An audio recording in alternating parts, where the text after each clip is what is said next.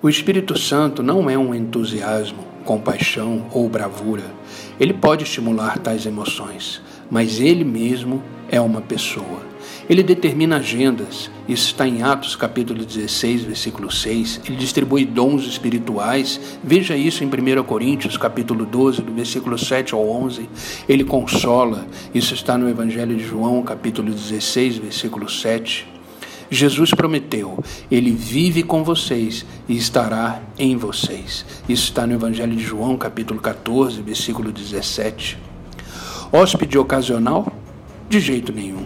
O Espírito Santo é um hóspede permanente nos corações dos seus filhos. Na medida em que a história de Deus se torna nossa história, o poder dele se torna o nosso poder. Então, por que será que sofremos quedas na vida? Bom, viramos para Ele para nos ajudar a começar, depois tentamos continuar pelo nosso próprio poder.